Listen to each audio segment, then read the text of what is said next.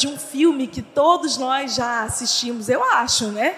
Chamado Rei Leão. Todo mundo já assistiu Rei Leão, gente? Se não assistiu Rei Leão, você tem que assistir.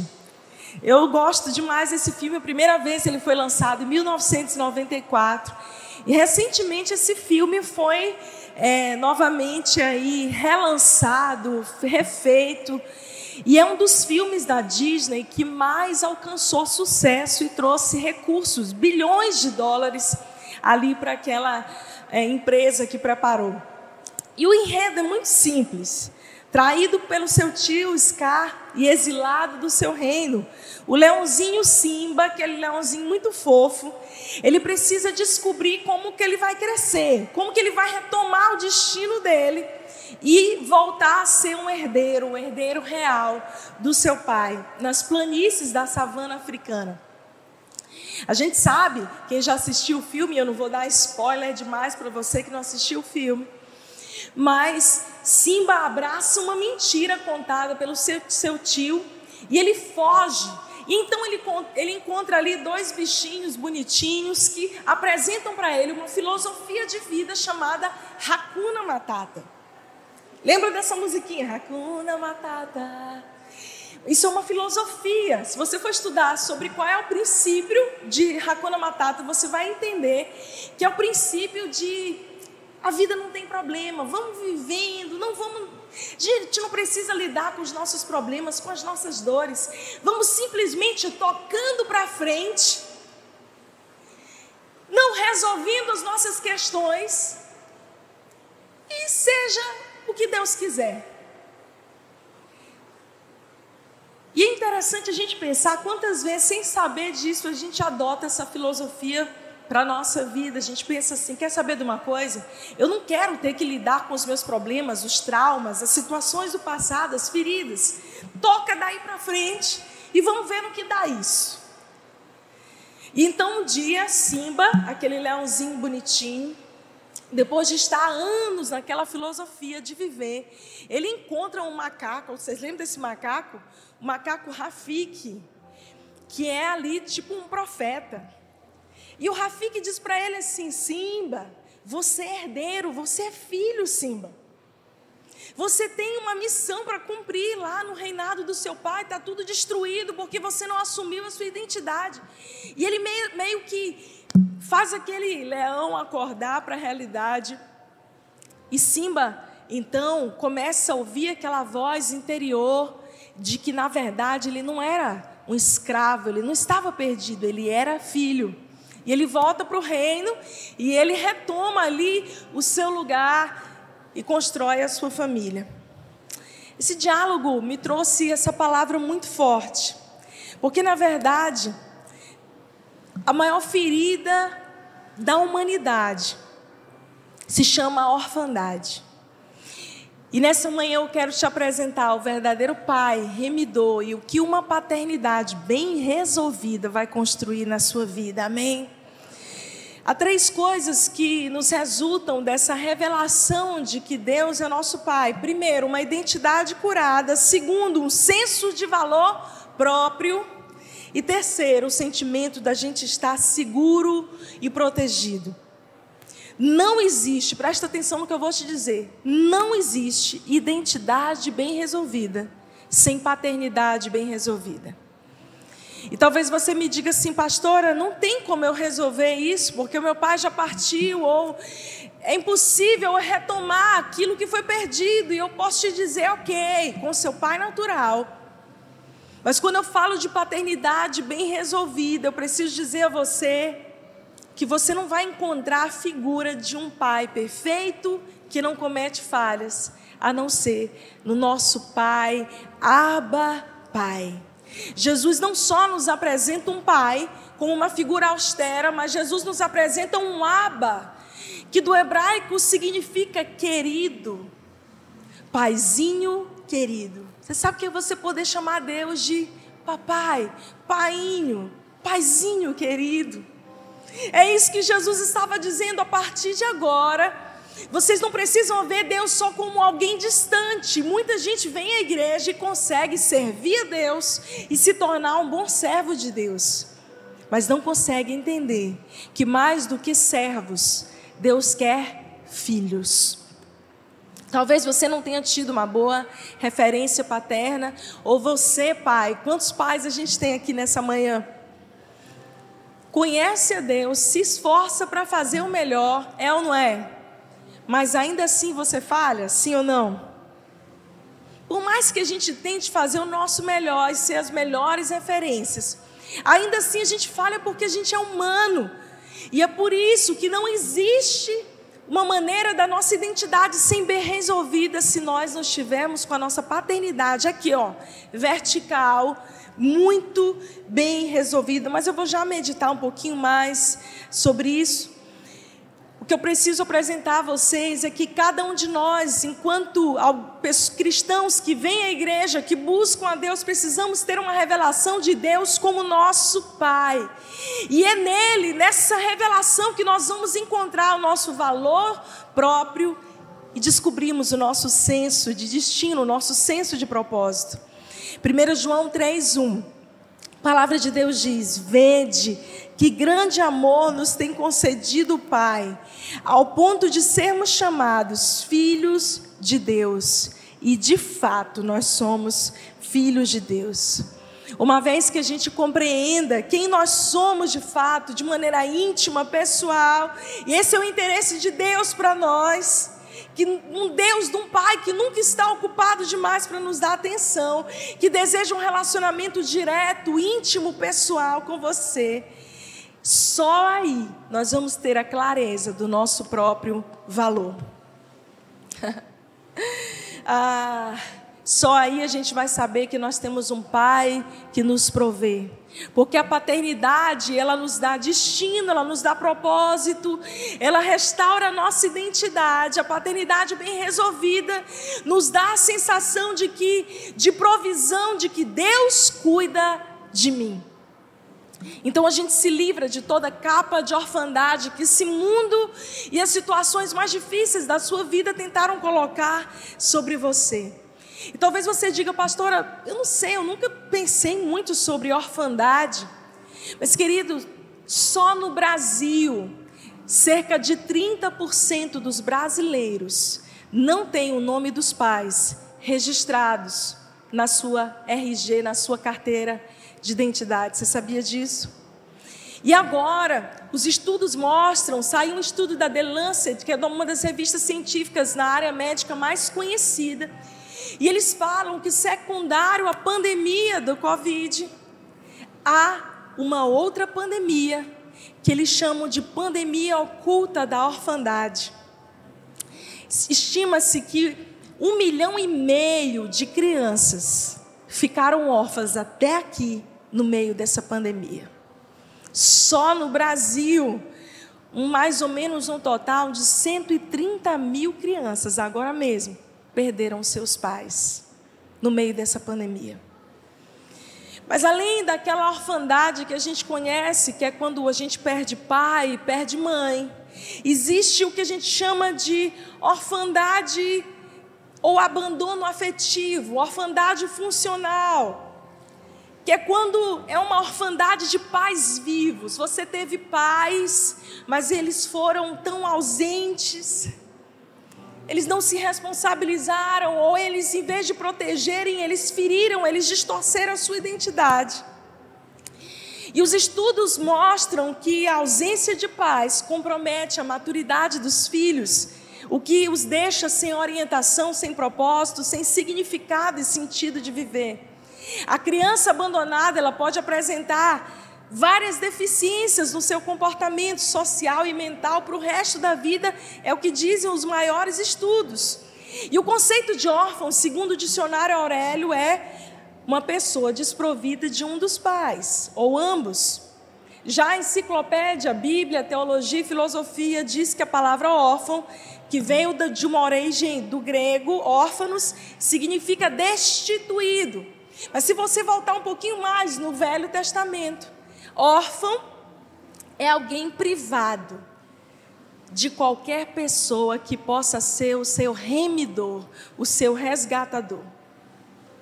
E eu não posso falar de órfã, de paternidade, sem antes expor essa ferida da humanidade, como que a influência da família na formação do psique de uma criança, dos seus comportamentos, pode afetar a sua vida inteira. De fato, a medicina diz que as experiências da primeira infância até metade da segunda infância são decisivas para o desenvolvimento do psiquismo infantil. Ali são gerados os maiores traumas, as faltas de estruturação na identidade primária, depressão essencial. É alguém que cresce sem sentido de valor, de amor e de quem eu sou. Talvez você esteja aqui até agora aqui buscando isso, qual é a minha identidade, quem eu sou, e eu posso te dizer que essa tua identidade, que esse, essa, essa fome que você tem por descobrir quem você é, jamais será suprida sem uma revelação do Pai. E eu quero que você abra sua Bíblia comigo no livro de Marcos 10, a partir do verso 46. E nós vamos ver um processo de alguém que experimentou uma ferida profunda na sua identidade mas que foi curado após um encontro com Jesus. E o encontro com Jesus muda tudo na nossa vida, amém? Nós estamos falando sobre Bartimeu.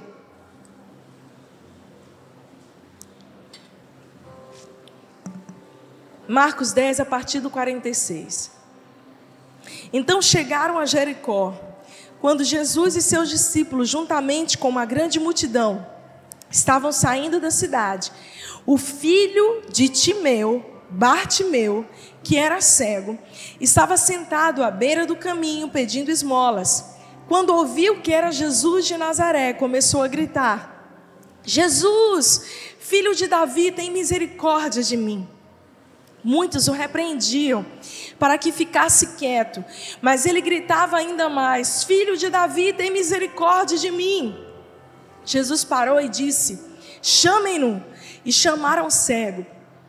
Ânimo, levante-se, ele está chamando. Lançando sua capa para o lado, lançando sua capa para o lado, de um salto, pôs-se de pé e dirigiu-se a Jesus. O que você quer que eu faça? perguntou Jesus. O cego respondeu: Mestre, eu quero ver. Outras versões dizem que eu volte a ver. Vá, disse Jesus, a sua fé o curou. Imediatamente ele recuperou a visão e seguia Jesus pelo caminho. Olha aqui para mim por um instante. A gente ouviu falar de muitos milagres que Jesus fez e Jesus curou vários cegos. Mas a Bíblia fala do nome desse cego, especialmente nesse texto de Marcos 10. Isso nos revela algumas coisas sobre a sua identidade, sobre quem ele é. Bartimeu era um nome composto que significava Bar, filho de Timeu. É como a gente agora tem Fulano Júnior, Fulano Filho. Naquela época, o prefixo Bar no nome significava filho de alguém. Bartimeu era filho de Timeu. E quem era Timeu, pastora? Bem, existem muitas conjecturas históricas. Você pode até ler um historiador muito conhecido da época, Flávio Joséfo, mas eu não quero entrar no lado da história, eu quero me deter à, Bíblia. Na Bíblia, os nomes têm significados. E o nome Bartimeu significa filho muito amado, filho muito honrado, filho muito estimado, filho muito querido.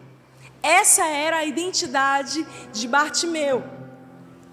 Mas a Bíblia diz e deixa, especialmente na versão Almeida, na versão NTLH e na versão original da Bíblia em que ela foi escrita, nos dá a entender que esse cego não era cego de nascença.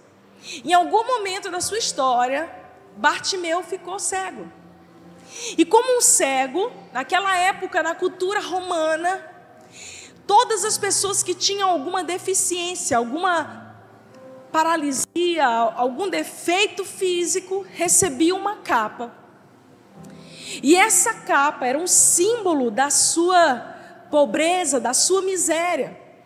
Nessa capa estava escrito em latim: Esta pessoa tem autorização para mendigar.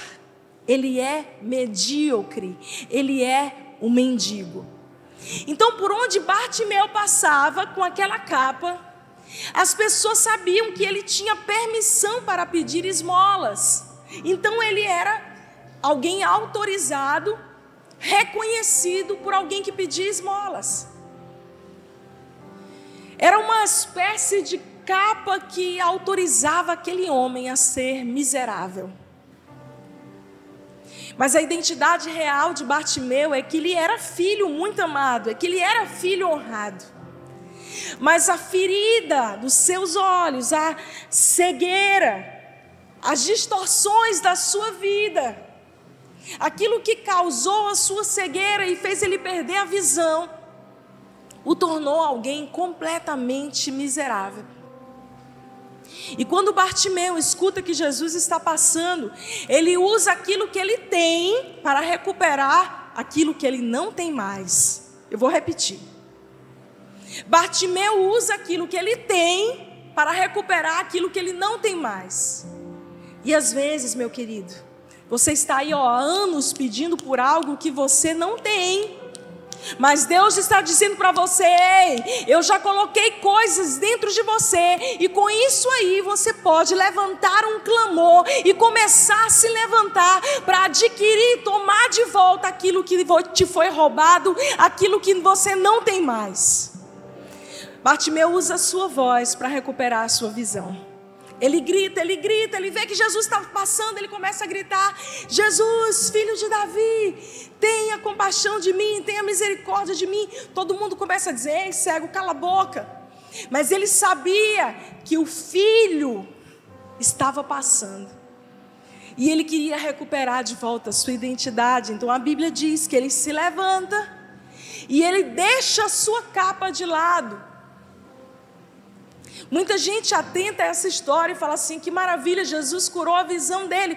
Mas antes de Jesus curar a visão daquele cego, ele precisou se livrar daquela capa que a vida havia colocado sobre ele, de mendicância, de miséria, e dizer: Eu não me conformo mais com eu não me conformo mais com essas distorções. Eu não me conformo mais com aquilo que as pessoas colocaram sobre a minha vida. Eu não me conformo com os traumas, com as feridas. Eu me desfaço dessa capa. E agora eu quero voltar até a minha real identidade. Eu quero ver. Querida, eu não sei como você chegou aqui, mas você precisa nessa manhã fazer como Bartimeu eu não sei quantas distorções você tem aceitado, quantas feridas profundas na tua alma, ou ferida de orfandade, você carrega até aqui. Mas a tua identidade real é a de filho, muito amado, muito estimado, muito honrado. Deus tem um futuro de paz e esperança. A Bíblia diz: Eu é que sei que pensamentos tenho a vosso respeito, pensamentos de paz e não de mal, para dar a vocês um futuro e uma esperança. Mas a gente pega a capa da vida que nos autoriza a mendigar. Então, eu não sei o que, que tem escrito na sua capa. Na minha tinha escrito orfandade, alcoolismo do meu pai, falta de proteção.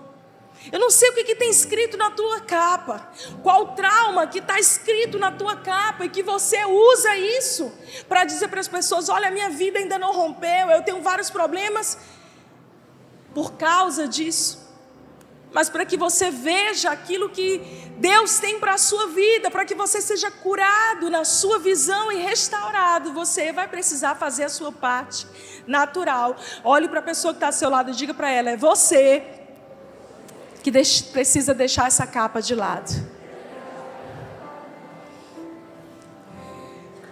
Ele vai ao encontro de Jesus e ali, Jesus então diz para ele: Eu acho que, se é a minha interpretação, é como se aquele cego já tivesse feito a parte mais importante. Jesus então diz assim para ele: Muito bem, você já fez o que era mais importante, você já se levantou, você já se livrou da capa. O que você quer mais que eu faça?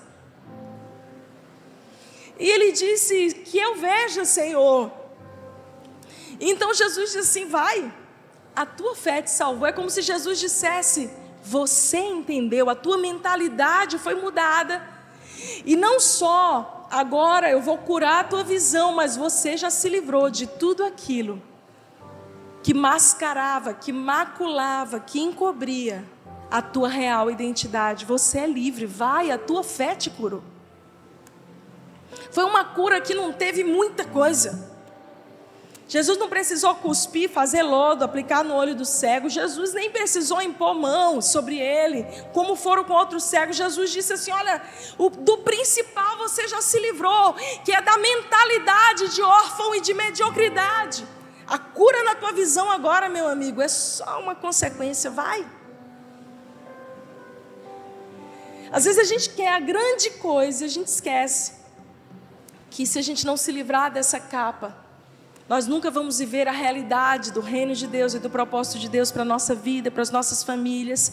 Pais que estão me assistindo agora, que nunca conseguirão ser o pai, a referência que Deus quer que você seja, porque você carrega essa capa de ferida com o seu pai. Escuta aqui, o teu pai deu aquilo que ele tinha, que ele recebeu, talvez fruto aí das feridas da alma de gerações, mas você agora está autorizado por Deus para derramar sobre o seu filho aquilo que você tem recebido do pai, do pai perfeito. Reconstrua sua história, faça tudo diferente. Você é a maior referência, Pai. Você é a maior referência.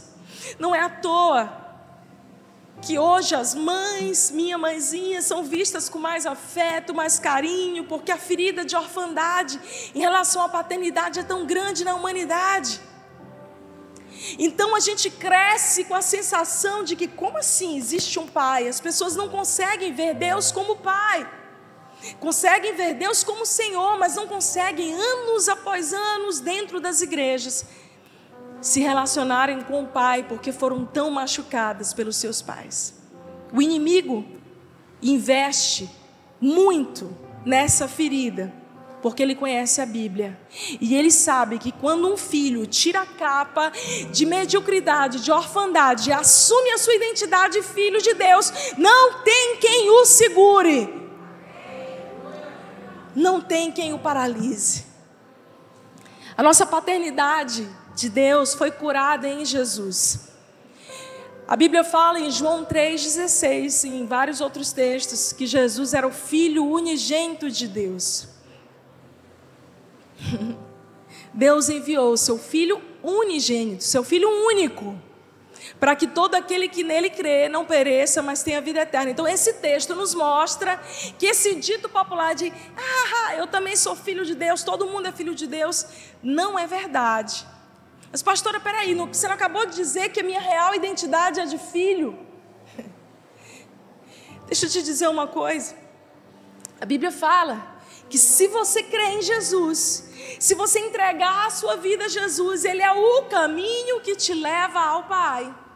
Então a tua identidade, o direito de se tornar filho de Deus por adoção, é conquistado mediante uma revelação de Jesus como Salvador. Jesus deixa de ser o filho unigênito de Deus, para ali na cruz se tornar o primogênito de muitos irmãos. Romanos 8, 29. A palavra de Deus diz: Porque os que de antemão ele conheceu, esses também predestinou a serem conforme a imagem do seu filho, a fim de que ele fosse o primogênito de muitos irmãos. Olha aqui para mim um instante. Jesus vem à terra como filho único de Deus. Mas em Mateus 6 ele diz: Olha, gente, deixa eu dizer uma coisa para vocês. Todos esses 72 nomes que vocês conhecem a Deus são ótimos. Mas eu tenho uma nova revelação sobre quem Deus é para você. E Jesus chega então e diz: de hoje em diante, o Pai não é só meu, o Pai é. O Pai não é só meu, o Pai é. Diga comigo, Pai nosso. Nós recebemos por adoção o direito de sermos enxertados e Jesus se transforma no primogênito de muitos irmãos. Muitos irmãos. Gálatas 4, de 6 a 8, a palavra diz: E porque vocês são filhos, Deus enviou aos seus corações o espírito de seu filho que clama: Abba, Pai. Assim já não és mais servo, mas filho. Diga, eu não sou mais servo. Eu não sou mais escravo. Eu sou filho. E se és filho, és também herdeiro de Deus através de Cristo. Mas quando não conhecieis a Deus, vocês serviam a toda espécie e natureza de deuses Nesse texto, o apóstolo Paulo está trazendo clareza para nós, dizendo: olha, antes vocês viviam como escravos, como servos, mas agora vocês receberam o poder de serem chamados filhos e co-herdeiros, e recebem por herança o Espírito de Deus. Eu preciso te dizer essa manhã: o entendimento dessa realidade é, é o entendimento mais importante que você vai ter na sua vida, pois o reino de Deus se baseia na paternidade. Quando Jesus nos ensina a orar, a principal e primeira palavra é Pai. Perceba que ele, ele, ele nos ensina uma nova maneira de nos relacionarmos com Deus. Depois você lê Mateus 6, de 7 a 13, a oração mais conhecida de todos os tempos, a oração do Pai Nosso. Pai Nosso que estás nos céus. Está dizendo que mesmo que o nosso Pai terreno, tenha falhado conosco na sua missão tão sagrada de representar o Pai para nós. Jesus, o Filho, nos dá agora livre acesso. E nós temos um pai, nós não somos mais órfãos. Você pode levantar a sua mão direita bem alto.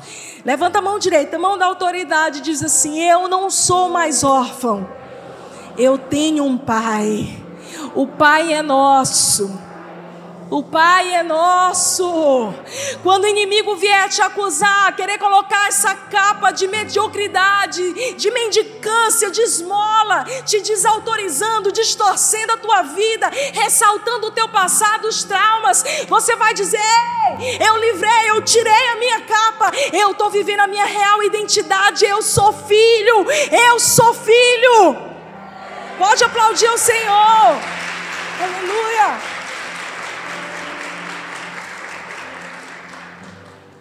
Nessa oração de Mateus 6, Pai nosso, Jesus reparte o Pai conosco. Ele nos convida a um relacionamento íntimo com o nosso Criador. Até então éramos criaturas. E a gente não tinha entendido em toda a totalidade o poder de ser filho. Mas olha, mesmo dentro da igreja, existem pessoas que se sentem como órfãos espirituais, eles não se sentem filhos. São tantos conflitos internos que afastam essas pessoas de um relacionamento real, de intimidade com o Pai. Ei, deixa eu te dizer uma coisa. Perdoa o teu pai terreno e natural. Perdoa.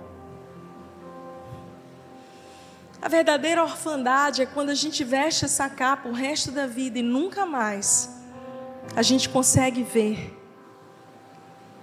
Quando aquele cego se livrou daquela capa de miséria e de orfandade, a sua visão foi devolvida.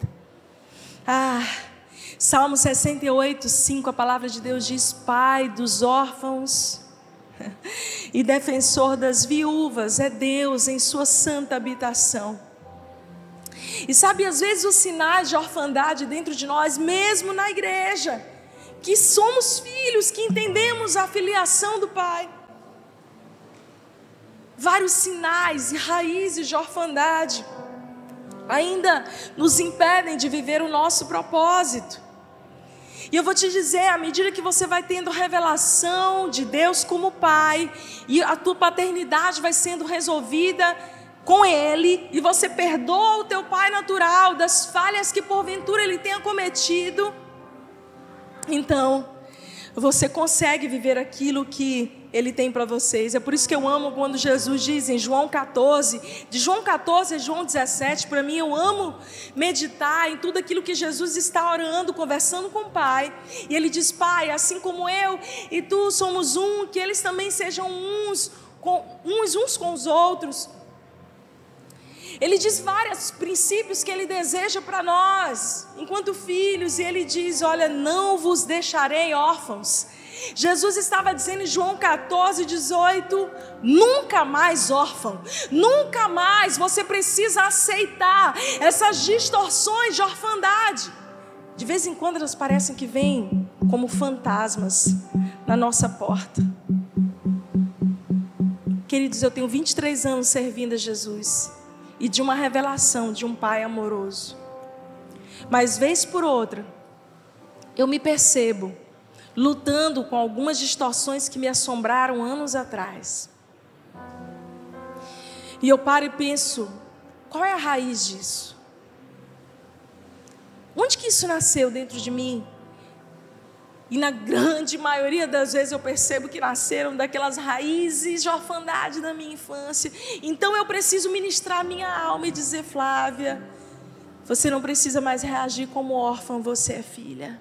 Flávia, não deixa mais que te vistam com essa roupa de mediocridade, filha. Você é filha. Eu sempre, eu posso dizer para vocês, que é difícil a semana que eu não tenho que lutar contra pensamentos, sentimentos, de coisas que eu já venci há anos, mas que assombram o portão da minha vida. Lembra, você é órfã, órfã, lembra das distorções do teu passado, lembra. Então eu tenho que fechar os ouvidos para as mentiras do inimigo e dizer: esquecendo-me das coisas que para trás ficaram, eu decido prosseguir para o alvo, para o prêmio da soberana vocação que está em Cristo Jesus. Com os olhos fixos em Jesus, todos os dias eu recebo poder para ser filha. Ah, querido, você precisa fazer isso, amém? Eu estou sendo tão transparente com você, porque às vezes a gente tem uma ideia errada de que, ah, eu vou orar, plim, plim, Nunca mais eu vou ter que lutar contra isso. Você é curado, você é liberto. Mas vez por outra, esses fantasmas emocionais estão ali no portão da tua vida, só esperando que você, o quê? O que vocês estão dizendo aí? Que você dê ouvidos. Mas o nome de Jesus, a partir de hoje, você vai fechar os teus ouvidos e você vai abrir os ouvidos para ouvir aquilo que o Pai tem para dizer sobre você. Eu sou quem Deus diz que eu sou. Eu tenho o que Deus diz que eu tenho. Eu posso todas as coisas naquele que me fortalece. Eu não retrocederei. Eu avançarei para viver todos os propósitos de Deus para mim. É assim que você precisa se se posicionar. Porque esses fantasmas estão carregando aquela velha capa e te oferecendo mais uma vez. Lembra dessa capa aqui, ó, que tu vestiu a vida inteira? Pega ela de novo, ela é tua. Você diz, não é minha, não. Sai para lá, Satanás, eu te repreendo no nome de Jesus eu prefiro abraçar a minha real identidade. A paternidade gera segurança, a orfandade gera medo. E eu anotei aqui oito princípios e bênçãos advindas de uma paternidade bem resolvida. São oito paralelos e paradigmas de orfandade versus paternidade bem resolvida eu quero compartilhar com vocês. Um órfão ele é independente, mas um filho é totalmente dependente de Deus. Amém? Uma das piores consequências da orfandade é o espírito independente. Todo homem e mulher que tem a necessidade intrínseca de eu sou livre, eu sou independente, eu não, eu não dependo de ninguém, ninguém paga as minhas contas, eu não confio em ninguém, eu não me abro para ninguém esse espírito de orfandagem, essa blindagem emocional que agora está na moda. Se você colocar no Google como ser blindado emocionalmente, você vai aprender técnicas para se blindar emocionalmente. Ei, ei, ei, ei, ei. Volta para a palavra. Jesus está falando que você precisa se blindar emocionalmente, não. Jesus está falando que você precisa ser vulnerável, expor as suas fraquezas a Ele e alcançar a cura. Essas pessoas estão independentes, blindadas emocionalmente, eu não tenho problema nenhum, eu sou melhor do que todo mundo, eu posso, eu consigo, eu carrego em mim todo o poder. Na grande maioria das vezes são órfãs. Porque todo homem tem a necessidade intrínseca de ser filho, de ser aceito, de ser afirmado, de ser amado, de ser protegido, suprido, de ser aprovado, de ser corrigido, de receber a paternidade. A não ser que você tenha vindo de outro planeta,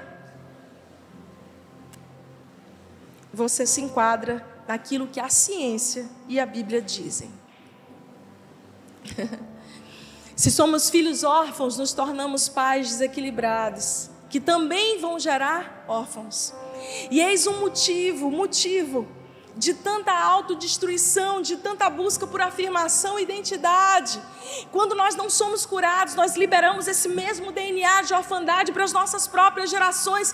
É por isso que hoje, no nome de Jesus, Dia dos Pais, do ano de 1900 não. Gente, volta. Eu sou do, do tempo de 1900, tá? Vai lá, volta. É por isso que hoje, Dia dos Pais do ano de 2021, você vai ser curado de toda a orfandade e vai reter a tua paternidade bem resolvida. Amém. Hoje você sai daqui dizendo: Eu tenho um pai. O pai é nosso. Aleluia. Outra outro paradigma que a gente precisa resolver. A orfandade nos faz nos relacionar com Deus como escravos. Mas uma paternidade bem resolvida vai fazer você se relacionar com Deus como filho amado. O filho pródigo disse ali em Lucas 15: Ó oh, pai, me recebe como um dos teus empregados. Eu quero te servir. E eu vejo isso todo dia na igreja. As pessoas dizem, eu quero servir a Deus. As pessoas entregam a vida a Jesus e falam, eu quero servir. Porque a gente tem uma ideia construída a nossa vida inteira de que para merecer eu preciso ralar e trabalhar. Para merecer um salário no final do mês, o que, que você faz, amigo? Trabalha o mês todinho. Você serve. Então, você tem a recompensa. Mas olha, olha aqui para mim. Com Deus é diferente. Com Deus é graça, e graça é favor imerecido. Eu nunca vou poder pagar, eu não mereço. Você está dizendo assim, Deus, o que, que eu tenho que fazer? Eu tenho que ir para o louvor, eu tenho que ficar te servindo. Que dia que tem culto que eu posso me botar na escala de voluntário? Então eu vou servir a Deus e eu vou pagar assim a minha salvação. Deus está dizendo: opa, opa, opa, eu já te dei de graça. Você é filho, você não precisa fazer mais nada para ser amado, mais nada para ser aceito. Eu te dei de graça, eu te dei de graça. Você não merece, você nunca vai merecer você nunca vai poder pagar. Eu te dei de graça. Pega, toma, o Pai é nosso. A gente serve porque a gente é tão amado que a gente fala assim: Senhor, como diz o salmista, o que daria eu ao Senhor por todos os benefícios que tem me feito? A gente serve por amor, não para barganhar algo com Deus. Terceiro paradigma que a gente vai precisar vencer na orfandade ao sentimento de não pertencimento. Mas o filho, ele ganha uma família espiritual. Olha para a pessoa que está do seu lado aí. É seu irmão, de sangue. Lá na cruz, o sangue derramado. Você sabe o que é mais interessante? É que às vezes a gente fala assim: meu Deus, essa pessoa que eu não conheço, que não tem nenhum parentesco comigo, se torna às vezes mais família do que a nossa própria família. Gente, eu estou longe da minha família natural que mora em outra cidade. Vocês são a minha família aqui. E Deus me deu ó, uma multidão de irmãos e amigos. Ah, eu amo quando a palavra de Deus diz: até o solitário ele faz habitar em família. Se relacione com pessoas. Receba essa boa dádiva. Eu lembro, lembrei agora. Já vivi tantas situações extremas onde eu precisei de ajuda em lugares onde eu não conhecia ninguém, países distantes. Já tive na Jordânia, no meio de uma confusão, em Israel. E lá eu encontrei irmãos que eu nunca tinha visto, e essas pessoas foram assim, como alguém da minha família. E eu lembrei agora de quando, acho que foi 2018, eu tive um, uma, um cisto, uma ruptura de um cisto ovariano, voando de volta de Curitiba para Teresina. E foi uma emergência. Havia uma indicação prévia de cirurgia de emergência, porque eu sangrei para o abdômen. Então eu saí do hospital de, do aeroporto de cadeira de rodas e fui então para para um hospital e eu e Fred sozinhos. Meu Deus, e logo ele mandou mensagem no grupo de pastores amigos em Curitiba. Gente, eu estou com Flávia aqui em Curitiba. Por favor, orem por nós, queridos. Em menos de meia hora. Tinha um grupo de irmãos orando por mim fora do hospital. Uma irmã foi no hospital, foi no shopping e comprou para mim que a minha mala tinha embarcado roupas novas, pijama, tudo que ela imaginou que eu pudesse precisar no hospital, uma necessaire de produtos de limpeza. Eu nunca vi aquela moça e eu estava com tanta dor que eu nem me lembro do rosto dela. E ela disse: Está aqui, Flávio, para você. Olha as suas roupas, os próximos dias. Depois nós sabemos que naquela noite, era um domingo à noite, todas as igrejas dos nossos amigos, várias, se reuniram pra, na hora do culto para orarem por mim. Depois que eu fui transferida para outro hospital, vieram três pastores dentro do hospital, entre eles o pastor Demar de Campos, que estava de passagem na cidade, soube que eu estava ruim. E foi me abraçar, ele só me colocou no ombro dele, ele disse: "Filha, eu vim dizer que nada vai acontecer com você, nós estamos orando por você".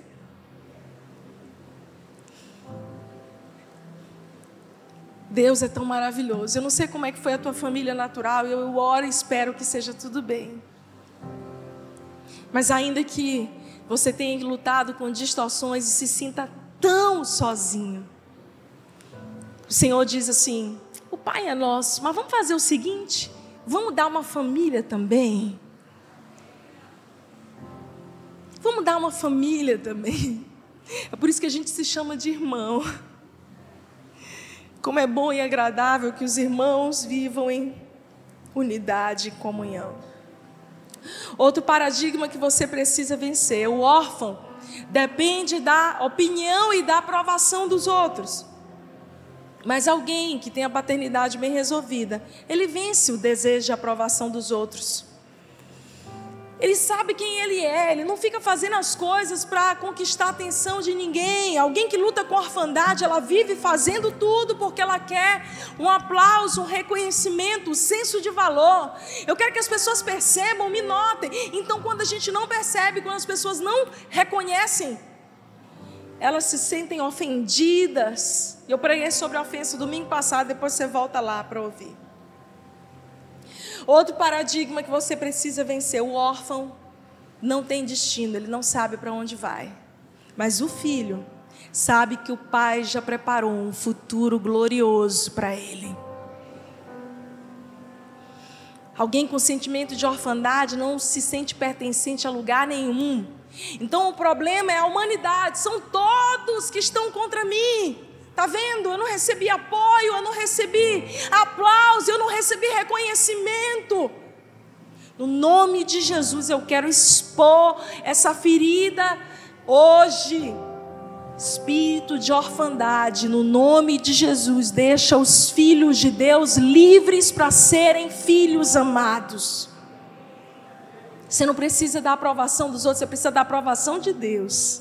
E está tudo bem. Outro paradigma: o órfão é inseguro. Ele tem dificuldade de acreditar nas escolhas. Hoje existe um fenômeno que é conhecido como síndrome, mas não está é, não tá descrita no hall de CID, de doenças. é mais como um tipo, um padrão de comportamento chamado de síndrome do impostor. Você já ouviu falar isso? Depois pesquisa. E o síndrome do impostor é o seguinte: Deus abençoa, a pessoa consegue sucesso naquela área que ela se propôs. E quando ela chega lá, deixa eu te apresentar alguns sintomas para ver se você se reconhece ou reconhece alguém. E que ela conquista o sucesso e que as coisas dão certo. As pessoas dizem: Nossa, que lindo que você fez, ou, parabéns. Não, não, é, foi sorte. Não, não, eu não mereço, não. Então alguém diz assim para você: olha, vai, é seu. E você diz assim: quer saber de uma coisa? Eu não mereço, não. Não é para mim. Você se diminui, você se deprecia. Você se rebaixa, você nunca acha que tá bom, você sempre se coloca lá, um impostor, você se sente um impostor. Ei, deixa eu te dizer, você é filho, você não é impostor. E quando Deus te abençoa, quando Deus te prospera, quando as coisas na tua vida começam a romper, não é porque você é incrível, não, é porque Deus é Pai. Outro dia alguém falou assim: "Nossa, Flávia, que legal isso que, tipo assim, que você recebeu". Eu falei: "Eu não tenho culpa, se eu sou filha amada". É assim que eu me sinto, filha amada. Filhinha do papai. Não tem aquela história, esse aí é filhinho do papai? Quantos filhinhos de papai tem aqui? Eu sou filhinho de papai. que é filhinho de papai tem bênção que não merece. Tem graça que ele nem lutou, ele nem orou. Você fala assim: meu Deus, isso só pensei, chegou. É o pai beijando a tua testa dizendo: tá aí, filho, ó, tu nem pediu, mas eu te dei porque eu te amo. o filho confia no pai. O filho sabe quem é seu pai, por isso ele é cheio de coragem. Não é porque ele se sente o máximo, não, é porque Já viu aquela história do menino que fala assim: minha filha é meio assim, Vitória, ela é meio sem noção. Vitória é assim: mãe, eu vou lá, não sei o quê. Eu falo: Vitória, pelo amor de Deus, minha filha, quem mandou tu fazer essas coisas? Menos Vitória. Ela diz: mãe, qualquer coisa papai resolve. Não tem aquele menino sem noção: vem, vem bater em mim, vem, vem ele não está confiado nele, ele está confiado em quem está atrás dele. Aí você vai sair dessa porta para enfrentar a tua segunda-feira. Quem que gosta de segunda-feira? Eu gosto. Eu gosto. Então vamos vencer isso no nome de Jesus. Que a segunda-feira foi feita para os crentes, para os filhos de Deus. Para a gente fazer brilhar o mundo.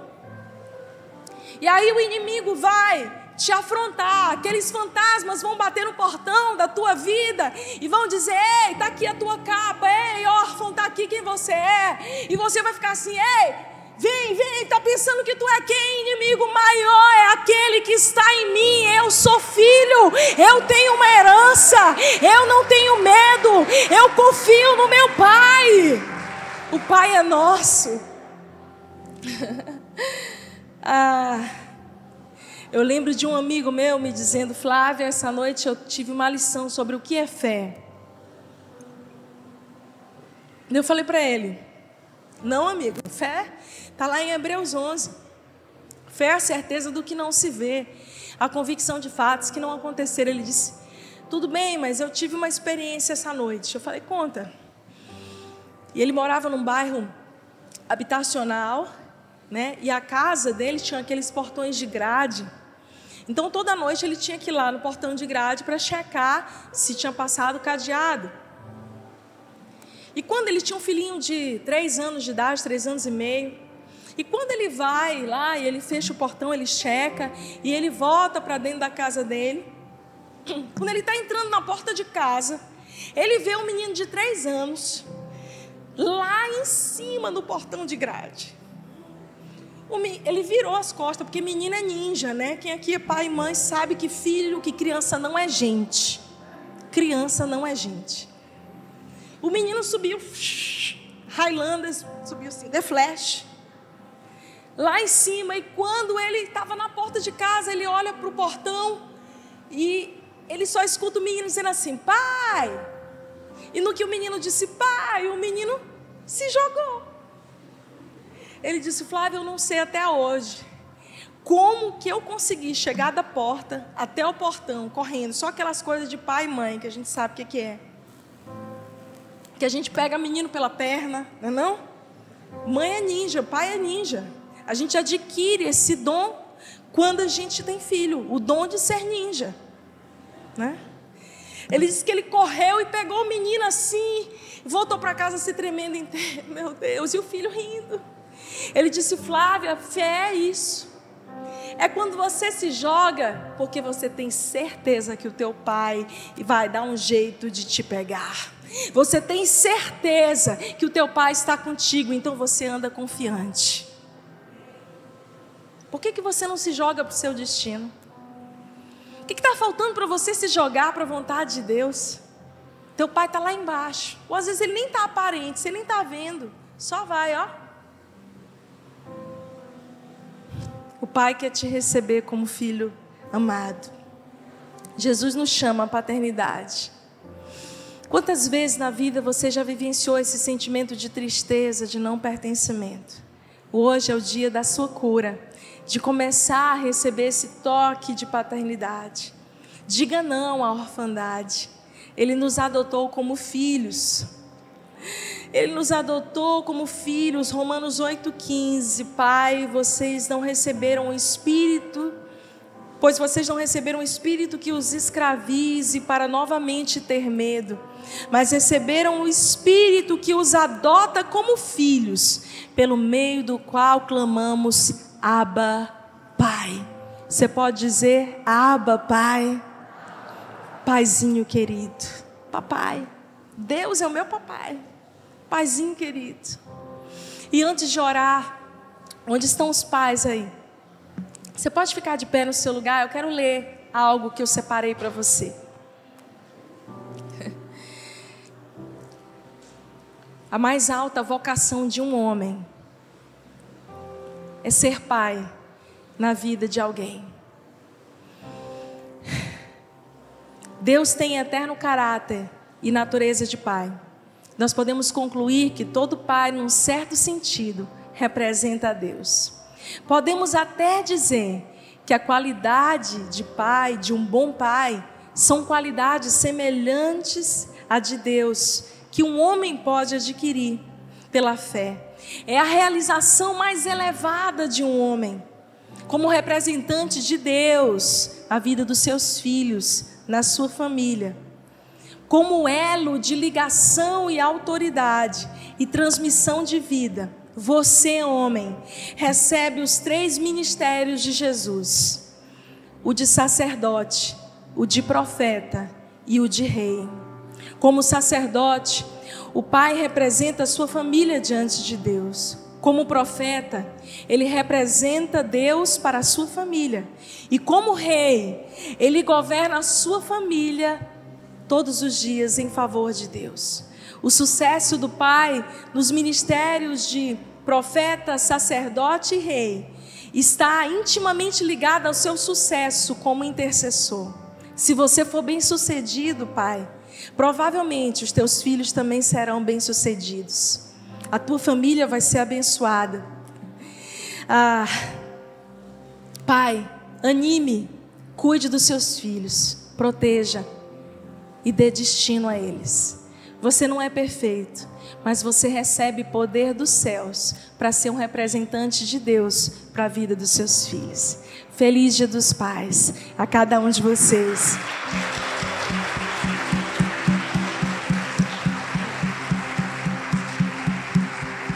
Ah, se cada pai puder entender essa missão, nós não vamos ter uma geração de órfãos, mas de filhos felizes, curados e abençoados. Você vai precisar tirar sua armadura muitas vezes, que te faz parecer tão forte, para receber a armadura, a armadura do Deus Pai sobre a sua vida.